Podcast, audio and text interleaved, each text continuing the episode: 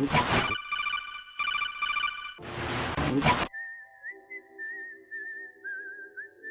buenas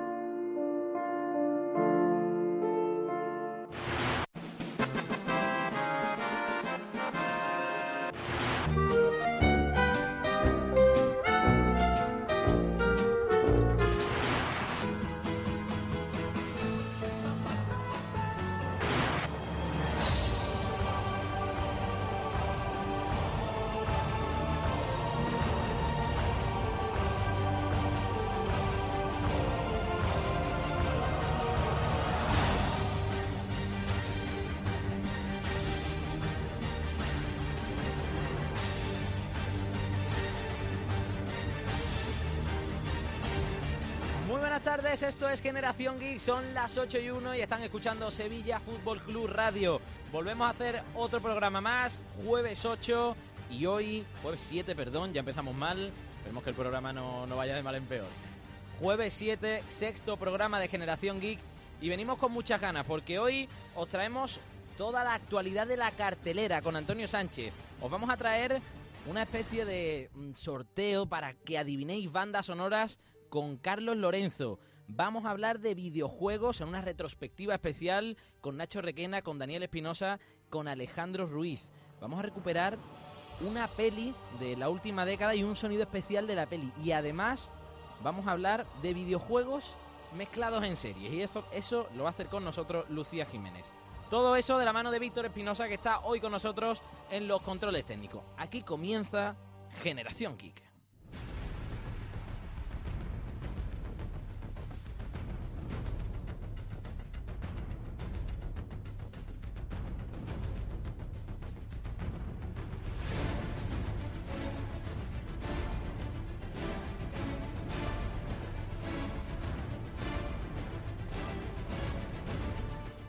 Antes de empezar, tenemos que darle a todos nuestros oyentes la vía para que se comuniquen con nosotros. La primera es el Facebook, www.facebook.com barra Generación Geek, ponen Generación Geek si no en, en, el motor de búsqueda y nos pueden encontrar en el grupo que ya nos están dejando comentarios y también en el Twitter Generación Geek o arroba Generación Geek y nos pueden dejar los comentarios que queráis. A partir de ahí comenzamos y nos centramos en la carterela y en el cine. Antonio Sánchez, muy buenas tardes. Buenas tardes, ¿qué tal? ¿Cómo estáis?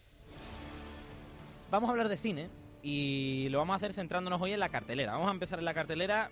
Mm, hay buenas películas este fin de semana porque llegan nombres y podemos reconocer a muchos actores y títulos en las películas, pero ¿llegan de verdad buenas recomendaciones? Eh, por encima de las cuatro que vamos a comentar, sobre todo dos. Dos. A ti te llaman la atención dos, ¿no? Sí, una es la continuación de aquella película infantil de Pixar llamada Cars. Y la otra es una película que está muy bien posicionada de cara a la, a la próxima entrega de los Oscars del año 2012, que es Beginners. Pues empezamos por Cars, si te, si te parece bien, ¿de acuerdo? Bien, pues eh, empezamos por una película dirigida por el, bueno, el gran John Lasseter, que es el responsable de todas las películas de la factoría de Pixar. Y bueno, guion de Ben Quinn basada en la historia de, original de Cars 1 y música de Michael Giacchino. ¿vale? Bueno. Con estos datos creo que es suficiente para comenzar a hablar de la continuación de, de una película que, bueno, hay opiniones diversas. Entre nosotros aquí antes eh, Ujú. hemos estado comentando un poquito. Son películas alejadas de todo el, el tema de la factoría de Pixar en torno a, bueno, a que son un poquito más adultas, que tratan temas pues para mayores de quizás 13 años. Y Cars puede ser una excepción a, la regla, ya que bueno, la primera es una película sobre la amistad que existe entre bueno, un grupito de, coches que compiten entre ellos pues en circuitos de carreras y la verdad es que es una película curiosa, divertida para una tarde, pero poco aporta a la, bueno, a la inteligencia humana o por ejemplo Up, eh, Wally o cualquiera de las excelentes películas que Pixar nos ha traído a lo largo de, de estos años. Digamos quizás que, que es más para pequeños, porque siempre hablamos de Pixar, ¿no? Y nos centramos en, en que es un estudio infantil, pero siempre Pixar en sus películas, eh, incluso desde la primera, ha, ha inculcado un tono diferente. Eh, Toy Story, Monstruos S.A., eh, Wally... Bichos. Bi- ¿Bichos? ¿Bichos Bichos también es de también. Pixar? No, no lo sabía, fíjate. Sí, está Bichos y Ants Hormigas, que es la de DreamWorks. Pues tienen, tienen un toque diferente, ¿no? Un toque que, que llama a, a, esa audiencia mm, adulta y quizás a este car le falte. Eso sí, no deja de ser una buena película y obviamente con los ingredientes que tiene, por ejemplo, la banda sonora, a mí ya me llama la atención. Y, y, es nivel Pixar, es decir, estamos jugando en todo lo alto. A mí me parece que las mejores películas que se ha hecho en los últimos años de animación las está haciendo Pixar y por eso precisamente compró el estudio Disney. Ahí está, entonces eh, quizás, bueno, la diferencia que existe con la primera película es que aquella era pues simplemente amistad entre coches, eh, rivalidad en las carreras y aquí nos vamos hasta, bueno, hasta el extranjero en un campeonato mundial en la que se decide cuál es el coche más rápido del planeta. La primera escala, pues ¿Mm? la van a tener nuestros, eh, nuestros amigos Ray McQueen y compañía Amigo. en Tokio, donde Mate tendrá que convertirse en una espía secreta al verse envuelta inesperadamente en un caso de espionaje internacional que la va a llevar a París y a Londres.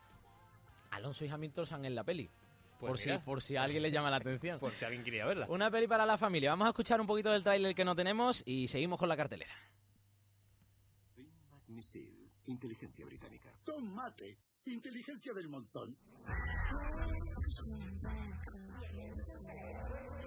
Escucha, esto no es radiador Springs. Los americanos son maestros del espionaje. Entonces ahí queda Cardo, la recomendación para toda la familia, por así decirlo, de la semana. ¿Qué más tenemos, Antonio? Pues tenemos una película que viene hoy en plan malvada, que es Cameron Díaz, una actriz que, bueno, en los últimos tiempos viene de malvada, sobre todo para la taquilla, ya que, bueno, Noche y Día tampoco es que fuera una pasada de película que nos enamorara a todos, y encima la imagen que daba de Sevilla era un poco... Eh, Rara. Interrogante, vamos vale. a decirlo así. Estoy de acuerdo. Entonces, eh, Bad Teacher, que es así como se llama esta película, está protagonizada por Jake, o sea, perdón, está dirigida por Jake Kasdan, y a eh, Cameron Díaz la acompaña Justin Timberlake y Jason Segel, un chaval al que hemos visto en Cómo conocía a vuestra madre Efectivamente. de Marshall. Por lo visto, Cameron Díaz es una profesora mala, por así decirlo, que la ha dejado con su novio y está buscando un ricachón, ¿no? Que, que es Justin Timberlake. Si te parece te río te, te, río, te... Sí, puedes te reír leo. también. Sí, también me reímos, lloramos, disfrutamos.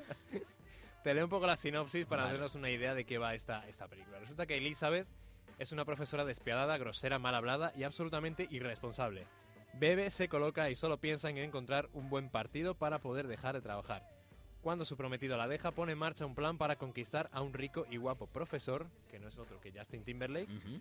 pero para ello tendrá que competir con la modélica Amy, una profesora hiperactiva y llena de energía. En escena entra un irreverente y sarcástico profesor de gimnasia, que es Jason Segel, al que no me quiero imaginar en este papel, y eh, que hará de todo menos tirarle los tejos. Así que bueno, es un poco un cruce de amores ahí raro con, un, con una protagonista clásica de los años 90. Superclásica. Su primera película fue La Máscara, inolvidable interpretación junto a Jim Carrey. Sí, señor. Y, y según Carlos también, inolvidable vestido rojo el que lucía Cameron Díaz en aquella película. Por cierto, en la taquilla americana, eh, Cars ha tenido un muy buen rendimiento, recordemos que ya lleva tres semanas, y se ha colocado eh, en la primera semana de Teacher, tercera, con 59 millones de recaudación. Una auténtica barbaridad, aunque más bestial me parece lo de Transformer, que tanto criticamos la semana pasada, 160 millones lleva ya la peliculita. Ha superado los mil en todo el mundo, ¿no? En, en Estados Unidos son 160, pero si me dices tú que son 1000, yo no sé si se coloca entre, entre las primeras recaudaciones del mundo, porque Avatar yo tengo entendido que eran... No, Avatar es la 900. líder. Sí, Tiene sí, que más eran de mil. más de mil, más de mil. Más de mil, más de mil. Tendríamos que mirar los registros, pero una, cerca de dos mil. una auténtica barbaridad lo que le gustan este tipo de películas a los americanos. Tenemos también película española recomendable esta semana que fue, si no me equivoco, la ganadora del público en el Festival de Málaga, ¿verdad? Pues sí, además competía en sección oficial, pero solamente resultó ganadora en esa categoría que tú bien has mencionado. Eh, doblemente dirigida por Borja Manso y Marcos Cabota, está protagonizada por Ernesto Alterio, Diego Martín, Goya Toledo y Manuela Velasco. Me llama mucho la atención y me parece una chorrada sorprendente que haya ganado el premio y ahora lo vamos a escuchar el, el guion de la película. Cuéntanoslo.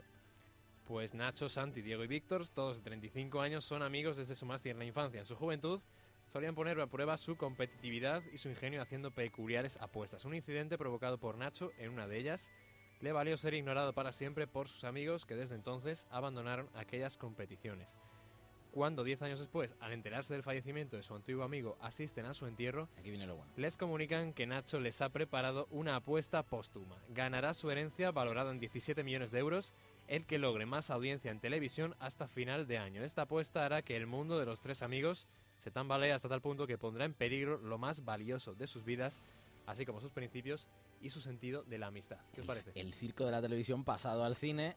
Vamos a ver cómo, cómo lo tratan tanto Borja Manso como Marcos Cabotá.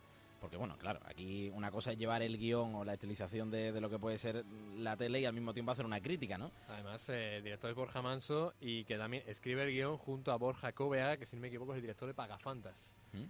Así que bueno, Es una, es una comedia, ¿verdad? Suponemos Sí, que es una sí. comedia cuando en este sentido es una comedia sobre la amistad y además yo creo que meterá muchísima caña a todo lo que es el Star System circense de, de la televisión actual. Pues es bueno, película española de la semana y además con premio en festivales, lo cual nos llama la atención. Y seguimos hablando en este con, en este momento de Beginners, que es el cuarto estreno que recomendamos y que vamos a resaltar esta semana. Bueno, pues eh, Beginners es una película dirigida por Mike Mills eh, que protagonizan reparto de altura, sobre todo los tres primeros protagonistas, Iwan McGregor, Christopher Plummer y Melanie Loren, a la que vimos en Malditos Bastardos, un papelazo. Eh, es un drama sobre la familia que combina la enfermedad y se mueve todo en un contexto de, de la homosexualidad. Entonces la sinopsis eh, es de Oliver, que es Iwan McGregor, es un hombre relativamente joven que empieza a replantearse su vida y sus relaciones amorosas a partir del momento en que su padre, Hal, de 71 años y que ha estado 38 años casado con su madre, le revela dos noticias tan impactantes como inesperadas. La primera le cuenta que tiene cáncer y que además es gay y tiene un joven amante. Esta película eh, está bastante bien posicionada de cara a la próxima gala entrega de los Oscars del año 2012. Ujú. Así que bueno, yo la iría apuntando sobre todo para en diciembre o noviembre ir haciendo ya las primeras quinielas de cara a los Oscars, que seguro que esta por lo menos aparece en algún aspecto interpretativo o incluso en el guion. Sí, a partir de ahora, casi todo lo que va saliendo ahora ya podemos ir mirando a los Oscars. Hoy ya eh, he ojeado el primer vídeo que ha salido de la próxima peli de Meryl Streep, que apunta también a Oscar, que, que hace de Margaret Thatcher, ¿verdad? Exactamente, un remake, o sea, un, perdón, una- un biopic sobre la figura de Margaret Thatcher dirigido por Filipa... Filipa, no me acuerdo. Es la directora de Mamma Mía. Ah, no recuerdo el perfecto. nombre ahora mismo. Y, y bueno, la verdad es que hay películas este año fantásticas. The Descendants de Alexander Payne con, con George Clooney, del Árbol de la Vida de Terrence Malick con Brad Pitt y Sean Penn. Ujú. O sea que a partir de septiembre, que es la época en la que empiezan a llegar los estrenos de cara a los Oscars, podemos empezar a, a echar tardes y tardes aquí de, de, de cine, de Oscar cine, de discusiones, de, de- de todo lo que, lo que engloba el mundo del cine. Pues Antonio, muchas gracias, quédate por aquí, porque vamos a seguir hablando de cine, de bandas sonoras, de series, videojuegos, y sabemos que te gusta todo. Vamos a dar un cambiazo y vamos a hablar de la recomendación de la peli de la última década.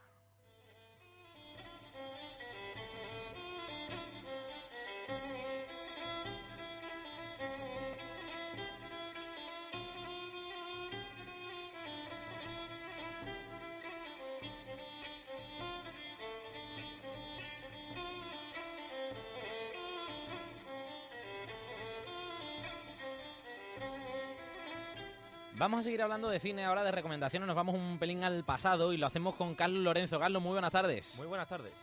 ¿Qué nos vas a traer hoy? ¿Qué, ¿De qué manera nos vas a sorprender? ¿Hacia dónde nos movemos? Recuerdo, si a ver si no recuerdo mal, le hemos recomendado Million Dollar Baby. Sí. Hemos recomendado una peli de Will busca de Smith, la felicidad. Sí, En busca de la felicidad. Hemos recomendado Kung Fu Panda. No. Sí, Kung- bueno, Kung Fu Se Panda. Hemos escuchado un corte, efectivamente, se comentó comentó el el estreno. ¿Y qué nos traes hoy? Hoy traigo una película que considero de mis favoritas. Una película del- del 2006 protagonizada por Edward Norton, también uno de mis actores favoritos. Hablamos de El Ilusionista. Uno de tus directores favoritos también. Actores. ¿Y directores? No. ¿No te gusta la dirección del ilusionista? Ah, va- ah, bueno, vale, tú dices dirección, pero vamos, la dirección del Ilusionista no es por Edward Norton. Vale, vale, ya también, ya era simplemente por meter la cuña. Entonces vamos a hablar hoy del ilusionista y Sí. ¿por qué? ¿Por qué has elegido el ilusionista, Carlos? Pues no lo sé, es una, simplemente una de, las- de mis películas favoritas que recuerdo que fui al cine a verla y la vi mm, solo con otra persona más, dos en una sala de Nervión Plaza, aquí cerquita. Y tanto por la historia que cuenta, una- ahí te escuchamos la banda sonora de fondo, la Ujú. historia de un ilusionista, un mago, pro- protagonizado por Edward Norton. Y bueno, eh, cuenta su historia desde pequeño, digamos, al principio tiene un pequeño flashback, etcétera, y a partir de ahí tiene sus rifirrafes, digamos, con nada menos que el emperador, de allí de donde vive, por el amor de una mujer. Esta mujer es Jessica Biel. Y yo creo que la historia es apasionante, un final que el final es increíble, nadie se lo esperaba, yo me quedé con la boca abierta cuando la vi en el cine, lo recuerdo perfectamente, aunque fuera por 2006. Y yo creo que esta película es increíble. Si quiere podemos escuchar uno de los cortes. Vamos a escuchar el corte y, y ahora seguimos hablando de ilusionista. Me gustaría continuar examinando el tiempo. Desde el momento en que llegamos a esta vida, el tiempo nos gobierna. Lo medimos, lo señalamos, pero no podemos vencerlo. Ni siquiera hacerle ir más a prisa ni más despacio. ¿O sí podemos? ¿No hemos experimentado todos la sensación de que los momentos preciosos pasan demasiado a prisa y deseado que duraran más? Yo te voy a decir una cosa y te voy a ser sincero. ¿No lo has visto? Eh, no, me gustó mucho más Sí. el truco final. Vale, sí. Son dos películas que se han sí. comparado mucho. Lo iba a y- comentar ahora, se comparan- Christopher Nolan. Exactamente, Me se comparan muchísimo con el truco final, pero yo creo que no tiene comparación ninguna porque son dos historias diferentes. Sí, además mucho más fantástica Sí. el ilusionista. Una con Christopher Nolan y Hugh Jackman, esta con, con Edward Norton. Y una es más, digamos, esta es más de leyenda, digamos, más, Más romántica, fantástica, más sí, más- fantástica. La más otra es el pique de los dos de los dos magos que, que todos conocemos, que se mm, pone la zancadilla uno a otro, digamos, durante toda la película. Se comparan bastante y yo no le veo la comparación, porque yo las veo muy, muy diferentes. También me gusta mucho el truco final, pues Hugh Jackman es genial. Y bueno, y Christian Bale también, como tú has dicho. Pero el truco, y el ilusionista tiene algo, tiene esa magia, de, hecho, desde la propia producción, tiene un toque sepia toda la película, que es Ujú. como, lo hace como antigua, lo hace como... Tiene otro toque visual. A Carlos Lorenzo le gusta más el ilusionista, simplemente. Sí, yo creo que sí, que sí. Me gusta, me gusta más. Mm, Daniel Espinosa había elevado la mano. Dani, muy buenas tardes. Sí, era para preguntarte cuál crees que fue el motivo de que sacaran las dos películas a la vez. Tú sabes que muchas veces cuando pasan esto, Sí. estas cosas suelen separarlas o tal, pero es que Bueno, no- eh, tuvo el tino de que las sacaran las Pero dos. a no la tiene vez. por qué, simplemente son dos magos, bueno, Pero dos son magos. películas muy Pero, parecidas que han sido muy se- comparadas. yo las he Son- visto las dos, me claro. gustan mucho las dos, pero mm, se parecen De todas maneras, quiero recordar que se estrenó primero El Ilusionista Sí. y después El Truco Sí. Final. Sí, y pero barrió absolutamente lapso. de... Sí. El truco La final. de Christopher Nolan barrió. Cla- También el reparto que tenía, tiraba mucho Bailey y Jackman, quiera que no, más, un poquito más oscura, por así decirlo, la otra película está más romántica, más tal. Pero yo creo, hoy le voy a dedicar la, la- el programa al ilusionista. Pues ahí queda la recomendación al ilusionista de Carlos Lorenzo y a partir de ahí no podemos dejar de decir que vamos a seguir hablando de cine porque ahora tenemos un especial de bandas sonoras aquí en Generación Geek.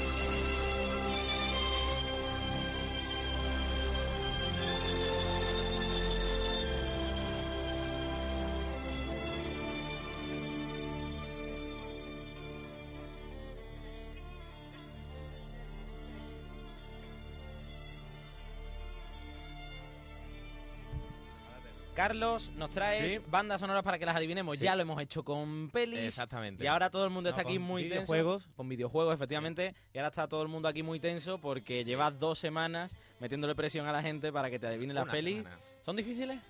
No. No son difíciles. Son de las que a lo mejor no reconoces en un primer momento, pero cuando llega el punto de la canción que rompe, digamos, sabes perfectamente cuál es. Y cuando y si no la adivinas, te diré cuál es y dirás, ah, amigo. Me estoy poniendo nervioso. ¿Vamos con la primera? Vale, vamos con la primera. Vamos con ella.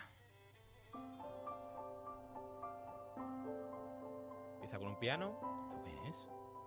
¿Patapón? Venga, ahora en serio, Dani, vamos con el... Famosa, mm, bastante famosa, su reparto es muy, muy famoso. tic tac, tic tac, tic tac. Me la voy a jugar a Es- decir el pianista. Esta me No, suena, esta me suena, esta me suena, esta me suena. No. Es que no quiero dar pistas. ¿Puede Bueno, ser sí que- Nunca Jamás? Sí, tío, sí. Bueno, di el título completo, di el ¿Sabéis, título sabéis- completo. sabéis lo que... Eh, es- Eh, No, no, no, no, no. Descubriendo nunca jamás. Vale, Descubriendo nunca jamás, sí. Es que, ¿Sabes lo que pasa? Que vi la, vi la película la semana pasada. vi la película, pues he tenido mucha suerte, he visto la película la semana pasada. Y además, eh, no es que el jefe tenga aquí privilegio, el director tenga privilegio, aquí, que yo no me considero jefe. Porque es que Carlos, al pasarme las pistas, me las ha pasado sin nombre Sí. para que yo no las pueda descubrir. Cierto, cierto. Entonces la primera es descubriendo nunca jamás. Sí. ¿Visto los aplausos para.? No, no pasa nada, yo no me los No, merezco. vale, vale, no se lo merece. Venga. Vamos, a- vamos al siguiente corte. Venga, dale, Víctor. Venga, sorpréndenos.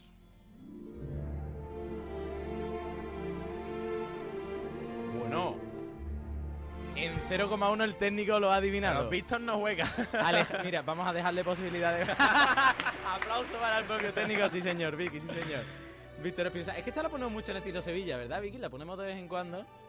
La, tra- la Y- traje yo, de hecho, en el CD encanta que hicimos. A mí me encanta y fue de... Es una de las películas de mi infancia que de hecho me prohibieron ver, porque la veía tantas Te veces. prohibieron ver. Sí, mi madre me prohibió verla porque era un poco sangrienta, un poco de matar gente. Que es Entonces, normal también. ¿eh? yo la veía, era un, era un niño, pues me la prohibió, digamos, pero la seguía viendo. Yo recuerdo que me gustaba la escena en la que Tom Cruise eh, tenía su sumum con el fuego. Sí. No voy a contar nada, pero... Sí, es una la película es genial. Víctor dice que la ha visto mínimo 50 veces. Yo creo que ando por ahí también, un poquito menos, un poquito más, pero vamos, genial. Vamos con la siguiente, Víctor, si te parece. Vamos con el tercero, venga, J1 Víctor 1. Hace más cero. Muy famosa. La Bella y la Bestia. Sí. Pero por favor. Chico Disney. Ahora Te la ay, traía ay, ay, ay. especialmente para ti. te la Pero, pero, ¿por para ti. qué? pero si apenas ha sonado, Esos Dani. primeros acordes sí, sí. inolvidables. Ahora rompe, vamos, en el minuto uno y pico, rompe ya con la, con la Pero parte yo, muy yo Lucía, o sea, ¿por qué? ¿Por qué lo adivinan Lucía. al segundo dos? Yo no lo entiendo. No lo sé, la verdad, hombre, yo ya sí, aquí ya sí. se Sí, acierta, sí, a lo mejor- Claro, claro. Ahora sí. Es muy conocida esta banda sonora, Juan. Te puedo hacer diálogo, pero no me la voy a jugar. Venga, Hazlo, juégatela. Venga, No, Dani, venga. sí. Somos un programa abierto, nos escucha gente de todo tipo de, de todo tipo de edades. ¿No? No tengo la voz femenina hoy. Venga, pues vamos con el, con el cuarto corte.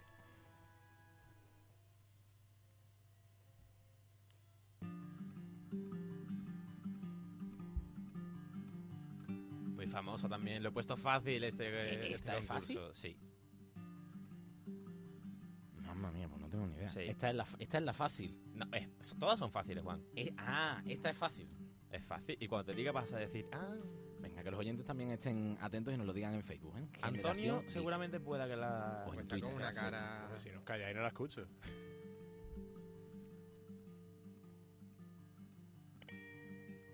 Mucho que escuchar. Sí, ¿no? es, muy- es un poco... Un poco mi comentario, perdón a todos.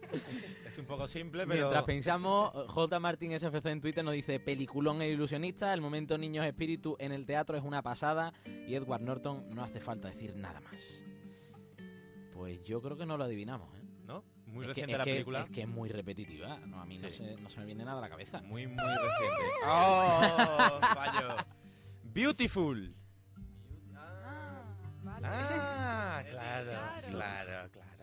Ahora, amigo. No, no, pues ahora, amigo, no. malas pulgas, ¿eh? Mal- No. Muy, muy malas pulgas. ¿Quién conoce la banda sonora de Beautiful? Yo estaba- es muy es- reciente. Yo estaba Por tan cierto. concentrado viendo el papel de Bardem que me olvidé completamente de la banda sonora. Dice Víctor Espinosa, y, y además una frase real, que no conoce la banda sonora ni Javier Bardem. Y estoy totalmente convencido. Eh, J. Martín, Javier Martín nos dice que le digamos el nombre de la segunda película, que no se ha enterado. No lo hemos dicho. Sí, pero no se ha enterado. Ah, entrevista con el vampiro. Entrevista con el vampiro, que lo ha dicho el técnico y se nos ha ido la cabeza. Entrevista con el vampiro. Vamos con el Con la quinto última. y último corte de las pelis que nos ha traído Carlos, la banda sonora. Lo damos todo. Muy famosa. Compositor muy famoso también. Braveheart. Ah, vale, bien, bien, bien. Ya, la vi. Víctor Espinosa me dice que para que no lo haya visto, No me la he sé visto. bastante bien. Precisamente es otra de las pelis que he visto hace poco, Si es Víctor que, no, Espinosa. es que no vale. Que tengo, tengo la buena suerte de. de, mm, iba a decir una palabra que a lo mejor no debería decir. Coger las bandas sonoras de las pelis que recién veo y. y escucharlas lentamente una y otra vez. Y esta ¿Y es de las, que, de las que he escuchado últimamente, sí, sí. la Porque primera vez que la ves? no- la había visto de pequeño y no me acordaba. Y la vi hace un mes o poco menos. Me he conocido el gran James Horn- Horner. Horner, sí, Horner es un grande. Quería coger uno de los buenos, pero no sabía cuál. Ya trataremos más, más bandas sonoras de buenos. Carlos, muchísimas gracias por este resumen de banda sonora. Le quedan las series. Lucía Jiménez sabe que es la siguiente de traer bandas sonoras y hacernos un concursito. Y al mismo tiempo empezamos con la actualidad y con el especial que nos trae de series y videojuegos. When you came in, the air went out. And every shadow filled up with Lucía, muy buenas tardes otra vez. Muy buenas tardes.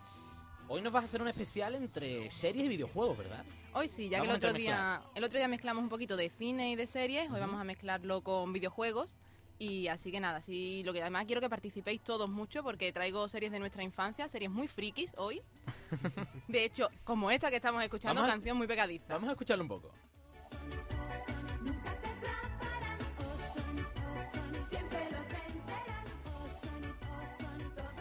¿Qué es esto, Lucía? Para el que no lo sepa, ¿qué es esto? Esto es Sonic el erizo, o sea, el famoso Sonic de Sega. Sonic el erizo. Sonic el erizo, sí, sí. es genial, tío. Es, que Es genial. Es genial. Hoy vamos a hablar precisamente de, de eso, de series de televisión que han salido de los videojuegos y que ya, bueno, digo, vamos a empezar con esta canción de Sonic tan animada que Empezamos además... fuerte, ¿no? Estamos fuertes, sí, Ah, sí. Lucía, te voy a interrumpir un momento. ¿Alguno sabéis decir Sonic, Sonic el erizo en inglés? Podríamos intentarlo, ¿no? Podéis intentarlo. Bueno, al final cuidado, del programa, in- pensároslo y lo decía al final del programa. Venga, al final del pro- vamos, vamos mentalizándonos. Lucía, empeza- ¿por qué empezamos con Sonic? Bueno, en realidad empezamos con la canción Con esa la de canción. Sonic como cabecera para empezar así fuerte, que es una que se nos pegue ya esta canción y no la podamos soltar en varios días, que, es- que aseguro que pasa. Pero, pero vamos a hablar primero de otra serie, vamos a hablar de Super Mario Bros. Super de Mario Bros. Bueno, Super Mario Brothers Show. Vamos a escuchar un poquito, bueno, vamos a ir escuchando. Yo os voy contando que, que esta serie es aquella de lo donde aparecían dos actores que eran, bueno, interpretaban a Mario y a Luigi y ya después era cuando nos ponían la serie de dibujitos animados, que era bastante cutre, sinceramente. ¿Qué era más cutre de las dos? ¿Cuál era la más cutre de las...? Pues la verdad que no sabría decirte, sinceramente. A ver, Sony por lo menos tiene la musiquita. Exacto. Oye, que yo veía a Mario, eh, cuidado. Yo echo de menos una, una canción, ¿eh? en la- Aquí en la cabecera de, de Mario, de Mario Brothers. No, Claro, tiene vamos canción.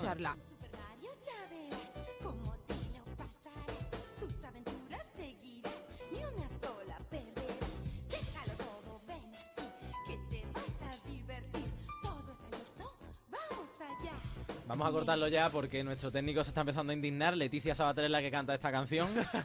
No sé si pasar directamente de Mario, Lucía. Ya, bueno, yo la canción la traía precisamente por lo cutre que es, porque le pegaban Bien, lo cutre que era la, sentido, la sí. serie. Es que realmente la serie eran, eran muy cutres. Entonces, vamos a hablar un poquito de ella. Tuvo dos temporadas. Ujú. Contó con 65 capítulos, de cuales... 65 cap- ¿Cómo se le permitió eso? ¿Cómo se le permitió y cómo se permitió escuchar 65 veces esta canción? es lo que yo me pregunto. De ahí, 52 capítulos se dedicaron a Mario y 13 a Zelda. Que también hay que decirlo, que también tuvo así su, su, su aparición Bien. especial. Y bueno, como comentábamos antes, era esta serie que aparecían Mario y Luigi en su pisito de Brooklyn al principio y al final de cada capítulo.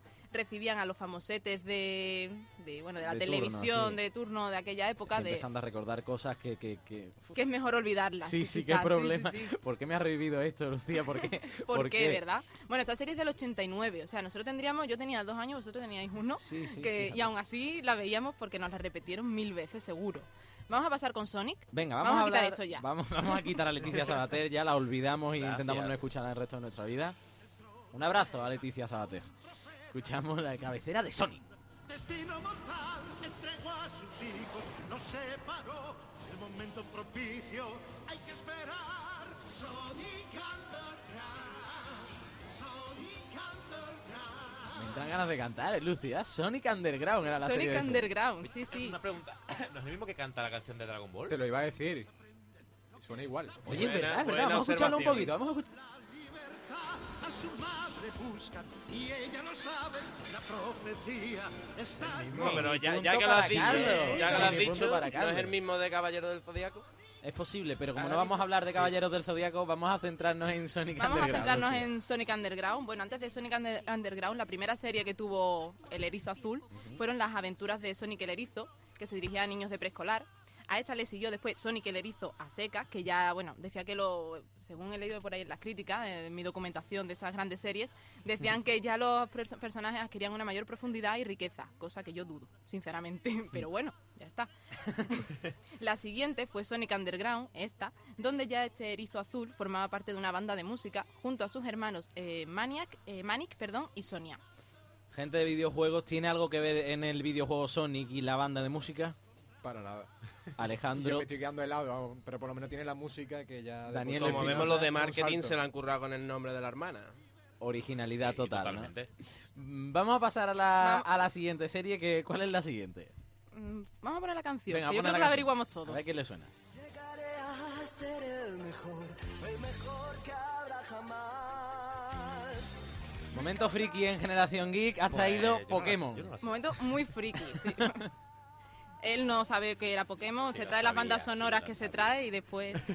Hay gente que estará apagando la radio, hay gente que Sí, estará sí. quitando Ah, el podcast, Parando. hay gente que Nada. estará pensando que este programa no debe salir a la luz. Pero que aquí estará- estamos hablando de No, no, Pokémon y en general. gente que Momento estará friki. alabándonos. Hay gente Claro como que Antonio sí. se está descojonando directamente. Que no he visto Pokémon en mi vida, entonces. No has visto, todo, Antonio. No has tenido infancia. Hay mucha No gente que no ha visto. Pokémon. Háblanos Bueno, de pues, Pokémon, Lucía. Yo os cuento de qué va Pokémon. Cuenta la historia de Ash Ketchum, que es un joven mm, entrenador de Pokémon de pueblo Paleta, o sea, pueblo Paleta, que además inicia un viaje para alcanzar su sueño de convertirse en maestro Pokémon. Voy a Oh, decir una cosa, Lucía, un respeto, ¿eh? Que hay aquí gente que ha jugado Niños a, Pokémon. Ah, sí, a- sí. a- somos A las niños. cartas de Pokémon. Hay veo- gente que es niño Pokémon. Dani, cuidado con descubrir pequeñas cosas de, de la infancia. Yo le veo un Carlos. fallo a Pokémon. Porque si tú eres niño y ya. Pero si no has jugado ni has visto la si he serie. jugado y he visto la serie, Juan. Bien, él será Antonio el que no había visto la Eh, serie. yo le veo un fallo. Si desde niño ya cumple 10 años y te dan un Pokémon para que seas entrenador, te dejan más, más salidas. ¿Quieres- Si tú quieres ser. Carlos, sé, En Japón Carlos. el INEM funciona que no veas, tío. Carlos, ciencia ficción. ¿Cuántas temporadas tienen los Simpsons y cuántos han crecido? No empieces a preguntarte cosas absurdas, ¿vale? Car- eh, Alejandro. Pero además que encima en los centros de Pokémon y eso tienen el monopolio los mismos siempre. O sea que... Aquí ya Vale. estamos desvariando demasiado. ¿Alguna, alguna, mm, no sé, un toque filosofal más sobre Pokémon ya para cerrarlo? Bueno, si queréis os digo que ha tenido 672 capítulos, Y espero que le queden muchos más. sí, que empezó en 1997 Ujú. y que hasta el 2010 han estado haciendo series. Que Mira, una pregunta. ¿Cuántos Pokémon hay actualmente? La, la, la, la. ¿Ha terminado, ya, ha terminado ya, dice? Hasta, dos- ha dicho hasta, dos- hasta 2010 se hicieron un capítulo. ¿Ha terminado ya? Ah, no, en el año 2010 cuando se hizo la última serie de Pokémon, porque han habido varias series vale, dentro, vale. que era Pokémon Mejores Deseos. Bueno. Vamos a cambiar de sintonía y vamos a cambiar también de videojuegos. Esta me gusta un poquito más. Sí, vamos a ponernos ahora un poquito más serios.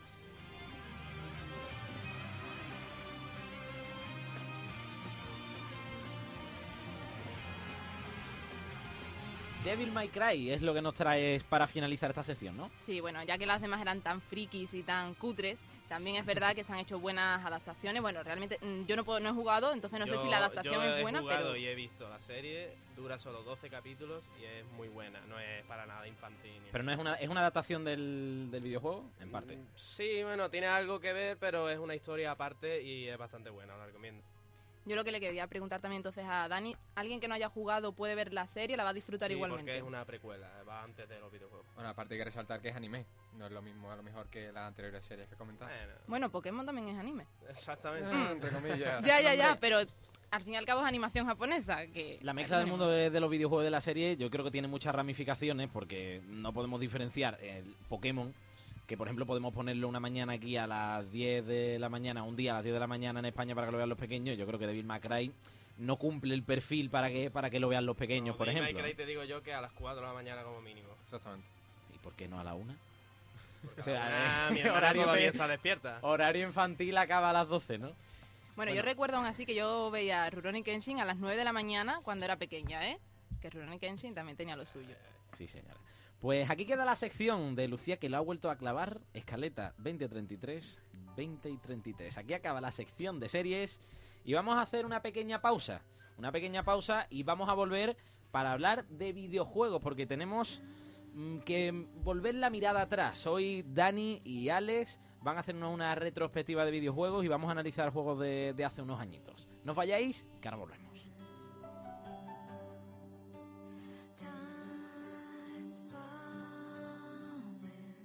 Sevilla Fútbol Club Radio 91.6.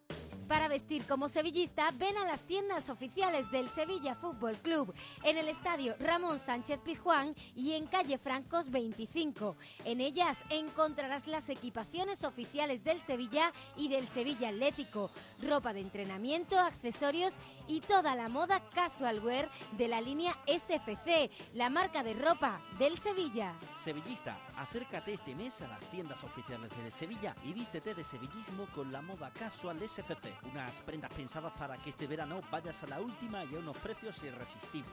Porque desde 9,90 euros podrás adquirir camisetas SFC Casual y polos desde 25 euros. Y como siempre, la moda casual del Sevilla la tienes para hombres, mujeres y niños. ¿A qué esperas? Pásate ya por tus tiendas oficiales y allá donde vayas de vacaciones, presume de la moda más actual, pero con corazón sevillista. Recuerda que si eres socio o accionista, podrás disfrutar además de un 20% de descuento sobre los precios marcados. Ya sabes, Para estar a la moda sevillista, ven a las tiendas oficiales del Sevilla Fútbol Club, abiertas en el estadio Ramón Sánchez Pizjuán y en calle Francos 25. Voy a recomendar a todo mi gabinete una receta muy especial contra la crisis. Porque fíjate qué iniciativa. El fogón de leña te invita al cine. Ahora, en el asador del centro comercial Los Arcos, disfruta con tu pareja de un almuerzo o cena y te regalan en el acto una entrada de cine. ¿Has oído esos soles? Menú para dos, nos gusta la carne. Dos refrescos, plato de papas arrugadas al mojo picón y dos tablas de carne a la brasa a elegir y por solo 7 euros con 25 por comensal. Si es que te sale mejor que quedarte en casa. ¿Y dónde? En el fogón de leña, el asador de Sevilla. Sevilla Fútbol Club Radio.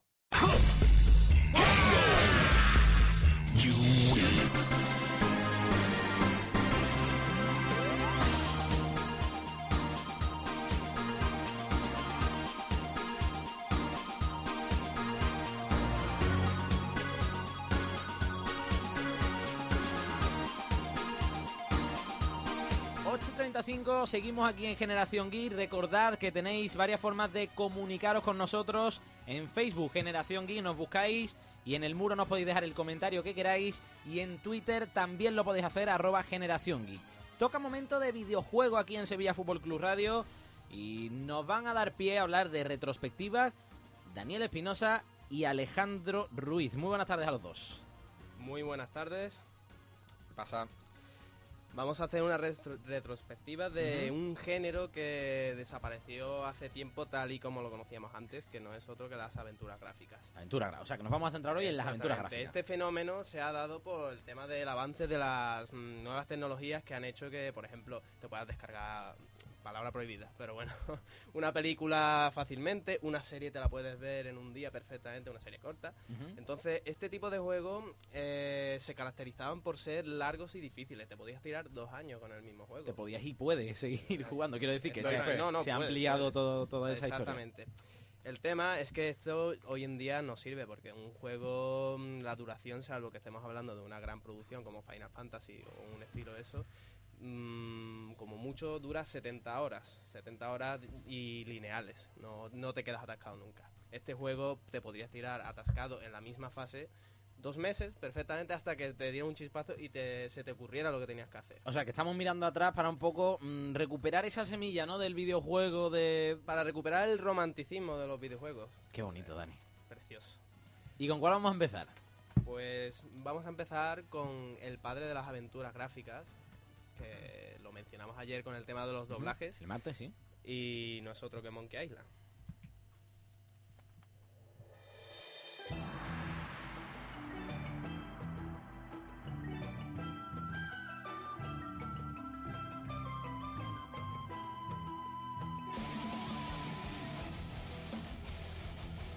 Entonces, Ale, tú eres el que nos va a presentar esta recuperación que vamos a hacer de Monkey Island, ¿no? Exactamente, precisamente empezamos en este juego porque también vamos a hablar en general sobre mm, empresas y hablamos Ujú. de LucasArts, que es una de las pioneras en el tema de los juegos de animación, entonces de aventura gráfica. Entonces Monkey Island revolucionó un poco la dinámica, precisamente porque cuando ha dicho Dani lo de que te quedas atascado en estos juegos, es precisamente, sobre todo Monkey Island, porque eh, tira mucho de un humor absurdo en determinadas cuestiones y necesitabas eh, hacer determinadas acciones que por lo general pueden chocar o no son muy lógicas. Te pongo un ejemplo, en Monkey Island se da mucho el factor de que tienes que mm, repetir una y otra vez una misma pregunta a un personaje para conseguir algo. O sea, le preguntas a alguien, ¿me puedes dar esto? Lo vuelves a hacer otra vez. ¿Me puedes dar esto? Lo preguntas otra vez, mil veces, hasta que al final te lo da. Entonces esto, en un juego de hoy en día, no se te ocurre. Y precisamente por esas cosas, una- uno de los detalles que te había buscado es que existía un número de teléfono para llamar y pedir ayuda para continuar en el juego. De verdad había un número de teléfono para llamar y seguir Porque adelante la en el gente juego. se quedaba muy atascada. No, pero de hecho eh, hay una escena en ese juego que el protagonista encuentra un teléfono y llama a la línea. Y la, una de las preguntas es, eh, ¿cómo puedo salir de aquí? Y amablemente la telefonista te indica, simplemente vete al extremo de la pantalla y podrás salir de la pantalla. Vale, curiosidad personal. ¿Habéis llamado alguna vez a ese teléfono? ¿Sois tan friki que os pasasteis el juego Yo, sin- por ejemplo, jugué hace, hace poco a la segunda parte porque hicieron un remake para PlayStation 3 y todo eso. Que lo miraras bueno, en foros o te compraras la guía no me vale, ¿eh? Que llamaras al no, no, teléfono no, a que la ver, señorita te lo dijera. Evidentemente ese teléfono ya no existía cuando yo empecé Y a jugar. conferencia con Estados Unidos. Que no creo que hubiera aquí teléfono de eso, pero bueno. Evidentemente. Bueno, pues vamos a seguir hablando de Monkey Island, que me decíais que creó una, una forma diferente, ¿no? De ver los videojuegos y la aventura gráfica. Exactamente, porque eso, supusieron un giro de tuerca gracias a su estilo único, una gran comicidad todo el tiempo y eso, resolución de puzzles basados en lo, en lo absurdo. Además tiene un guion cargando de, cargado de gran dosis de humor, chistes rebuscados y diálogos y situaciones ingeniosas. Desde luego en este sentido puede contar mucho más casos que yo, porque desde luego eh, frases como cuidado tienes detrás de ti un mono de tres cabezas, los fans, los fans lo conocen mucho y da, y da bastante sentido a toda la, a toda la, la saga del juego. O sentido poco, pero bueno. El juego no tiene mucho sentido. Sentido, sentido dentro del contexto. Como poco llama la atención. ¿Qué más tenemos que recargar de Monkey Island? También cosas como... A ver, mm, hay una cosa que quiero contar. Eh, una, una- una de esas cosas del encanto de estos juegos, por ejemplo, en el segundo juego, eh, hay un detalle que es una biblioteca que existía, que tenía grandes archivos y que te permitía eh, eh, expandir un- la tu capacidad de investigación porque había una, un- una gran cantidad de archivos que tú podías ver para a- avanzar en determinadas partes del juego. Entonces tú Ujú. accedías a la biblioteca, podías buscar varios archivos y según esos archivos pues te permitían continuar o simplemente no, o simplemente no tenían, no tenían Yo, demasiada a colación de esto, que tengo más experiencia en este juego, te diré que, por ejemplo, estaban los números de los guionistas en, en el archivo. Los números de teléfono. Las direcciones de los programadores, guiños así estúpidos. Incluso pistas para juegos de la, de- que saldrían posteriormente. Eh, Tendrías pistas del Monkey Island 2 en- en- para el Monkey Island 3. Qué barbaridad. Vamos a escuchar si os parece un, un corte del juego que tenemos preparado, ¿de acuerdo? ¡Tonto mortal! ¡Libérame de esta tumba siniestra! ¡Libérame o te perseguiré eternamente! Esconderé tus llaves debajo de los almohadones de tus muebles tapizados. Y nunca más encontrarás calcetines emparejados. Muy bien, espera, ya voy. Bien hecho, Murray. Estuve... estuve terrorífico, ¿verdad? Mis poderes demoníacos me han hecho omnipotente. Aquí recordamos el Monkey Island. Por cierto, antes de cambiar de juego, tenemos que comentar que en las redes sociales hoy tenemos mucha participación. Por ejemplo, en Twitter, Tono Ortiz nos dice: Vean, digo, oigan si son geeks y deja un enlace de, de Generación Geek. También José Ramón Delgado y Javier Martín nos dejaban algún comentario y nos respondían a, a las preguntas que estábamos diciendo. Y en el Facebook, Daniel Tello nos decía: Mira lo que bien habla mi Dani, el romanticismo de los videojuegos. Mm, eh, respecto a la serie, Manuel Rodrigo nos dice la intro de Arsène Lupin en italiano os recuerda algo y también nos la dice. A ver si la podemos recuperar en, próximos días. Marta Espinosa dice, no os avergoncéis de Pokémon, que a todos nos hubiera encantado que con 10 años nos regalaran un bicho de eso en vez de conformarnos con intercambiar estampitas en el recreo. Carlos ahí tiene que estar de acuerdo con Marta. Y Guille también nos dice, yo prefiero infinitamente más el truco final, ahí queda. Así que, resto del mundo 1, Carlos 0. Seguimos hablando de... Puedes decir algo, eh, Carlos, no pasa nada. Me gusta el truco final, lo he dicho antes, pero eh, ilusionista. Vamos a seguir de videojuegos. ¿Cuál es el siguiente que, que nos preparáis, Dani? Bueno, en este videojuego quiero tener la colaboración expresa de mi compañero Antonio porque eh, seguramente este tema le va a interesar. Hablamos de otro que Indiana Jones y el destino de la Atlántida, Fate of Atlantis. Bueno, a mí en la sección de videojuegos os autorizo para que me tengáis de mono de feria, puesto que Sí, de, jugado a- de hecho es lo que utilizamos normalmente. Sí, vale, utilizamos como mono gracias. de feria. Comprobado. Eh, estoy.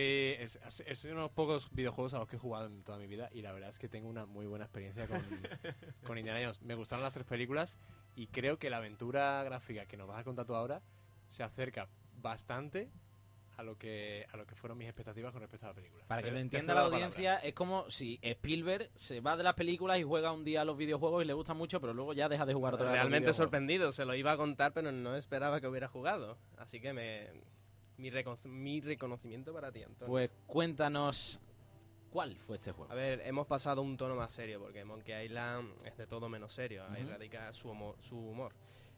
Pero eh, el- la importancia de este juego radica en que es uno de los guiones perdidos de George Lucas. Esta peli- este videojuego estaba destinado a convertirse tarde o temprano en una película. Entonces podríamos estar hablando perfectamente de Indiana Jones 5, 6, la que fuera. Se quedó ahí y se hizo, se hizo este videojuego.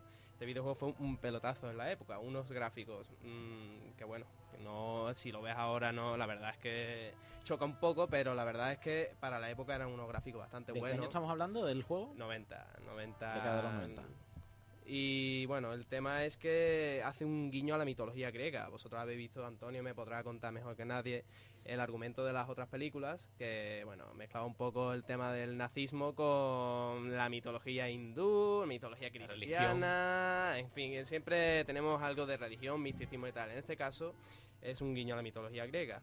El argumento se centra en la búsqueda de Indiana Jones de la Atlántida. No sé si sabéis lo que es, pero bueno, es la Sí. ciudad mítica perdida, esta griega o lo, o lo que sea, porque no sé, tampoco está claro cuál es el origen Sí, de este mito. Pandora, la piedra filosofal. Exactamente, Hay- hay- Pandora, ¿no? Tenemos muchas cosas abiertas en nuestra mente Exactamente. que, que están perdidas.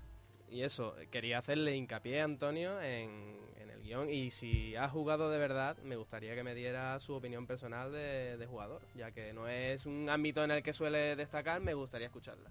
No, sí, además eh, ha dicho antes que cumplía mis expectativas notablemente y ahora que me acabo de enterar, porque yo no sabía cuando jugué, era muy pequeño, que, que este juego en, en verdad era un guion de una película futura de Indiana Jones, pues la verdad es que ya me, me empiezan a encajar las piezas, Dani. De hecho, eh, este juego tenía una secuela que era algo así como Indiana Jones y la lanza de no sé qué, no sé cuánto, que era una... a Muy buen vez- título, ¿eh?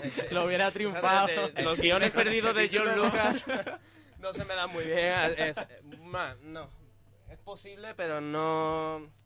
Dice Víctor Bueno, Espinosa puede ser eh, de la mitología nórdica. Di- di lo y que ha dicho Víctor Espinosa, que la la lanza no- de Longinus. esa no es nórdica. Pero, eh, no, lo sé, lo sé. Pero yo hacía hincapié en una mitología nórdica, que sé que hay alguna lanza, pero no me la voy a jugar porque, porque no. Puntos fuertes del juego. Pues lo complicado que es, que es un- algo común en las aventuras gráficas y sobre todo que el argumento, pues nada, estilo George Lucas. Esto, mm, si hoy en día George Lucas decidiera hacer la película, la película de este videojuego, seguramente triunfaría y mucho más que Antonio estará de acuerdo conmigo que con la calavera de cristal, que ya había guiones Sí. para poner ese. Antonio y todos los amantes de, de Indiana Jones. Vamos a pasar al siguiente juego. ¿Cuál es el que nos tenéis preparados? Sam y Max. Sam y Max. Mira, esta aventura gráfica sí que la conozco y volvemos otra vez al humor, ¿verdad? Humor mucho más negro y más cruel, por así decirlo. Yo además eso no, puedo reconocer que yo me he iniciado mucho más tarde en este género en general y San y Max desde luego ha sido lo que me ha enamorado sobre todo teniendo en cuenta Mucho romanticismo, ¿eh? Aquí en la sección de videojuegos hoy. pero porque somos gente aquí enamorada Campechana. tampoco es eso entonces quería resaltar empezando a hablar de este juego de algo que no hemos comentado aún y es la interfaz de, de esta serie de juegos porque eh, ya con, con los juegos de LucasArts se innova en el tema de, de la interfaz gráfica, ya que se, cre- se, nos dan una serie de opciones. O sea, podemos eh, caminar, podemos saltar, podemos em, empujar cosas, podemos mm, hablar. Entonces se- nos dan una serie de acciones, podemos combinarlas de cualquier manera y eso nos permite pues mm, realizar una gran combinación de acciones increíbles. Y ahí está tu responsabilidad a cómo la uses, porque la, ya te digo que este juego puedes hacerlo todo, incluso meterle la mano en el estómago a un gato y sacar un mensaje secreto. Por ejemplo. Por, Por ejemplo. ejem- por ejemplo. O sea, hay auténticas barbaridades de este juego, ¿eh? Yo, me habéis iniciado a él, me intentaste iniciar en su día por falta de tiempo quizás... Yo estoy un poco más alejado de las aventuras gráficas, Runaway es un poquito lo poco que he tocado en, en ordenador, pero, pero me parecía súper interesante y además me reí muchísimo mm, porque estamos disfrutando al mismo tiempo de un guion y, y estamos intentando descifrar eh, acertijos, ¿no? No, pero además es cierto que Shine Max tiene ese toque picante de que parece que son animaciones. Además tenía una serie de animación, está basada en una tira cómica del, del creador que es Steve Purcell. Pero eh, el toque gracioso que tiene es que por muy animación que sea, hablamos de dos personajes a los que, lo- a los que les encanta la anarquía, les encanta la violencia. El conejo que es... Efectivamente, es que no hemos hablado de los personajes, un perro y un conejo. Sam, y que se da aires a los, a los Humphrey Bogart, estoy de acuerdo, porque he visto, hace, Totalmente. he, he visto hace poco Casablanca, y Max, que lo suelen definir como el hiperpsicótico ser de aspecto conejuno. O sea, es un, Conejuno. es un conejo que habla y que no lleva ropa, a diferencia del otro, pero que tiende, es muy, parece inocente, pero tiende a querer destrozarlo todo. De hecho, en la interfaz, aparte de coger, usar, tirar y opciones básicas, tienes usar a Max. Y puedes usar a Max con lo que tú quieras. Así que imagínate el abanico de posibilidades que tienes usando un conejo. Me está llamando, tanto me llama la atención que, como te digo, he jugado al juego y yo creo que si me metiera de lleno en las aventuras gráficas, me metería en Sammy Max y es lo que les recomiendo precisamente también a, a todos los oyentes. Seguimos leyendo mensajes en el Facebook y ahora me terminas de dar un apunte para finalizar con Sammy Max porque tenemos muchos comentarios. Marta nos dice, Ale, podemos también chocarnos con señales de tráfico con el conejo. Eh, Daniel Tello nos dice, Pandora tiene nombre de pulsera. Marta nos vuelve a decir alucinante ese juego de Indiana Jones y ese doble final que dependía de la chica acompañante de Indiana.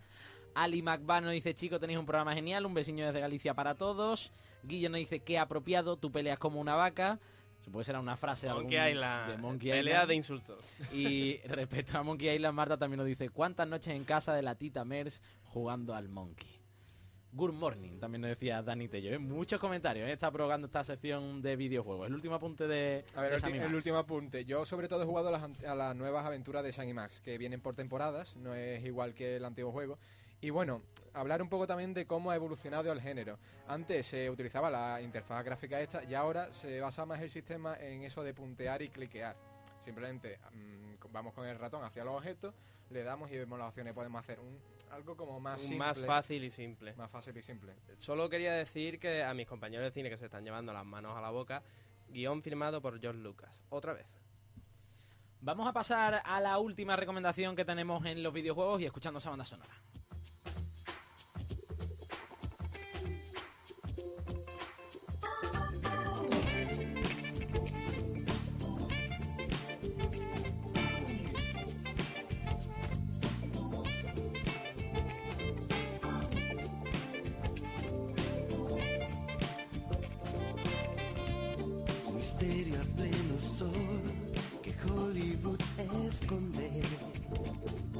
Recomendación, Dani. El juego que vamos a recomendar en cuarto lugar es Hollywood Monsters. Cuarto, perdón, Eh, cuarto.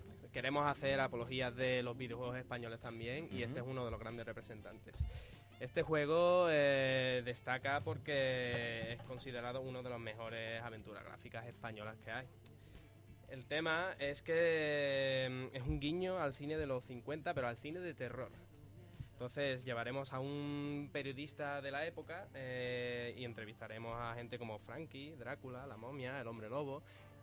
Y ante este argumento surrealista se esconde una de las aventuras gráficas más difíciles de las que yo he jugado y te puedo dar fe. Muy si te parece, Sí. vamos a poner el corte que he traído de esta aventura gráfica. De esta aventura. Bueno, pues vamos a poner el corte, vamos a escucharlo un poquito. ¿Me regalas una margarita? ¿Así? ¿Con esa pinta de andrajoso? Ni hablar. No está hecha la miel para la boca del asno. ¿Me regalas una margarita? He dicho que no y es que no. ¿Me regalas una margarita? Solo tengo varias docenas. No puedo permitirme darte una. ¿Me regalas una margarita? Las margaritas me pertenecen y no hay nada que puedas hacer para que te... Y todavía nos queda una recomendación, ¿verdad, Dani? Bueno, te acabas de cargar el clímax del vídeo, pero bueno, no pasa nada. Lo pondremos en Facebook para que lo vean nuestros oyentes. El caso es que al final le Pido- pega una patada a la niña y se queda con la margarita. Pido perdón a todos los oyentes. Además, es un guiño a lo que ha dicho Alex de antes, de, de la insistencia en estos juegos. Se lo preguntas como 20 veces, hemos hecho un corte ahí y al final te da la margarita. Por eso precisamente había cortado, porque ya estaba de la margarita hasta... Y eso que hemos arriba. cortado. ¿Cuál es la última recomendación?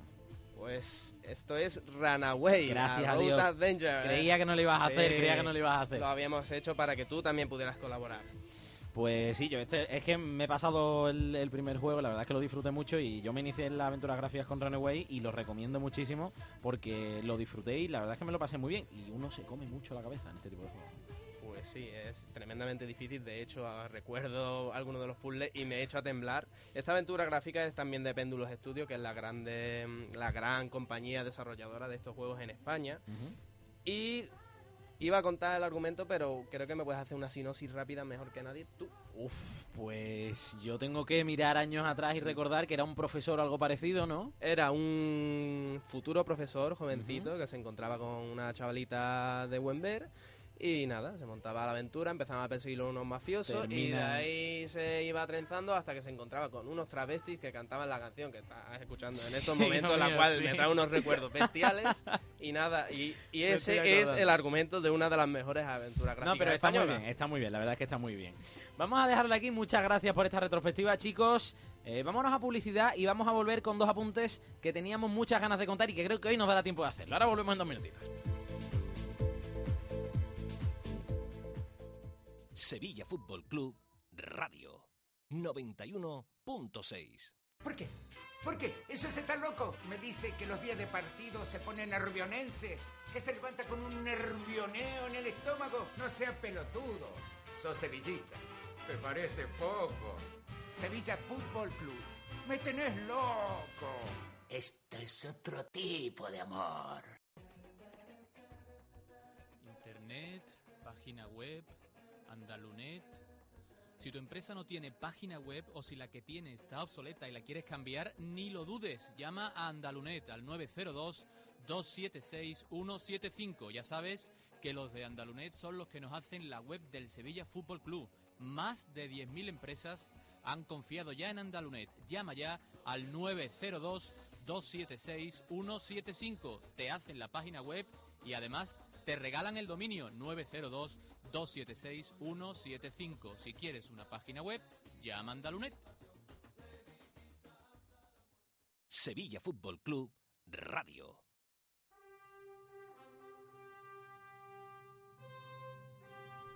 Ocho y 55. Esto es Generación Geek. Ahí queríamos entrar pisando fuerte. Pero antes de irnos al detalle de la noticia curiosa, no quería dejar de comentar un mensaje que nos ha llega- llegado a Twitter que nos ha llamado mucha atención. Una tal Lucía Jiménez Vida nos dice, qué bien nos lo pasamos en Generación Geek. Le mandamos un saludo desde aquí a Lucía. ¿Quién será? Y Hola, ahora, Lucía. y ahora, Hola. Ale, esta noticia que intentamos mandar desde, que intentamos decir de hace dos meses, al fin hoy la decimos. Queremos que la gente recuerde ese anuncio de, el nuevo anuncio de Zelda en el que sale Robin Williams. Cuéntanos qué pasa en ese anuncio. Es increíble, pero cierto, vamos a hablar de ello. O sea, es un anuncio en el que se promociona el nuevo juego de la Nintendo 3DS. Y simplemente Robin Williams aprovecha para contar que su hija también se llama Zelda y que le vino la inspiración gracias al propio juego. Y a partir de ahí nosotros hemos pensado, ¿habrá más frikis famosos en el mundo que habrán pensado ponerle nombres a sus hijos relacionados con videojuegos, series y cine? Y la respuesta es un sí rotundo, ¿verdad? Y además ya lo comentamos, eh, empezamos con Nicolas Cage, que... Qué barbaridad ha hecho Nicolas Cage. mm, Además de hacer malas pelis. Podemos decir que su hijo se llama Kalel. Kalel. Por eso Sí, estamos ah, escuchando esta música de Superman, o ¿verdad? sea, Kalel Cage, ya verás tú cómo suena. Kalel Cage. Ese pobre niño en la escuela tiene que pues me tener... gusta, oye, ¿Te gusta? Que hay que decirlo, es el nombre del pueblo de Superman. Chicas que vayan detrás de Carlos Lorenzo que piensen que su El hijo tiene muchas posibilidades de llamarse Kalel. A lo mejor lo hace y todo. ¿Qué más famosos hay por ahí locos en el mundo? Bueno, en el segundo puesto tenemos a el hijo de Ashley Simpson y Pete Wentz, que, mm, atención al nombre, se llama Bronx Mowgli Wentz. ¿Puede, a ver, ¿Puede repetirlo, por favor? Eh, Viene a ser una mezcla entre un barrio, que es el Bronx, Ajá. y Mowgli, que es el personaje del libro de la selva. Mowgli. O sea, que le ha puesto al hijo Mowgli. El apellido Balú. el apellido no lo ponían ellos, pero vamos. Paquita. Y para finalizar, ¿cuál es ya el detalle definitivo? Tenemos a Hal Berry, sí. cuya hija se llama Nala Ariela. Nala que, Ariela. Si estáis al tanto, es una mezcla entre un personaje del Rey León, Nala, y un personaje de La Sirenita, que es Ariel. Pues nada, ahí queda la curiosidad. Teníamos muchas ganas de contarla. Eh, estamos a tres minutos de despedir Generación Geek y lo vamos a hacer, como siempre, con una banda sonora. ¿Qué nos traes hoy para finalizar, Dan- don Daniel Espinosa? Bueno, ya hemos tratado Final Fantasy, hemos tratado también Metal Gear. Y no, no es esta banda sonora, esta es la de Hollywood Monster. En español la canta La Unión, atención, muy buena, ya Ah. la pondremos en Facebook. Y el tema de hoy es de Silent Hill Shattered Memories, una versión de Silent Hill que salió para Wii. El juego es regular, pero tiene este temazo que se llama When You Were Gone. Nos despedimos leyendo un par de comentarios de Facebook. Daniel T nos dice grandes tardes en casa de Dani. Eh, recomendamos Final Fantasy para el equipo 360. Marta nos dice Alex, podemos también chocarnos con señales de tráfico, eso ya lo habíamos leído. Y le mandamos también un saludo a todos los que nos han escuchado en el día de hoy. Os dejamos con esta banda sonora de Silent Hill When You Are Gone. Que sigan disfrutando de Generación Geek y de Sevilla Fútbol Club Radio.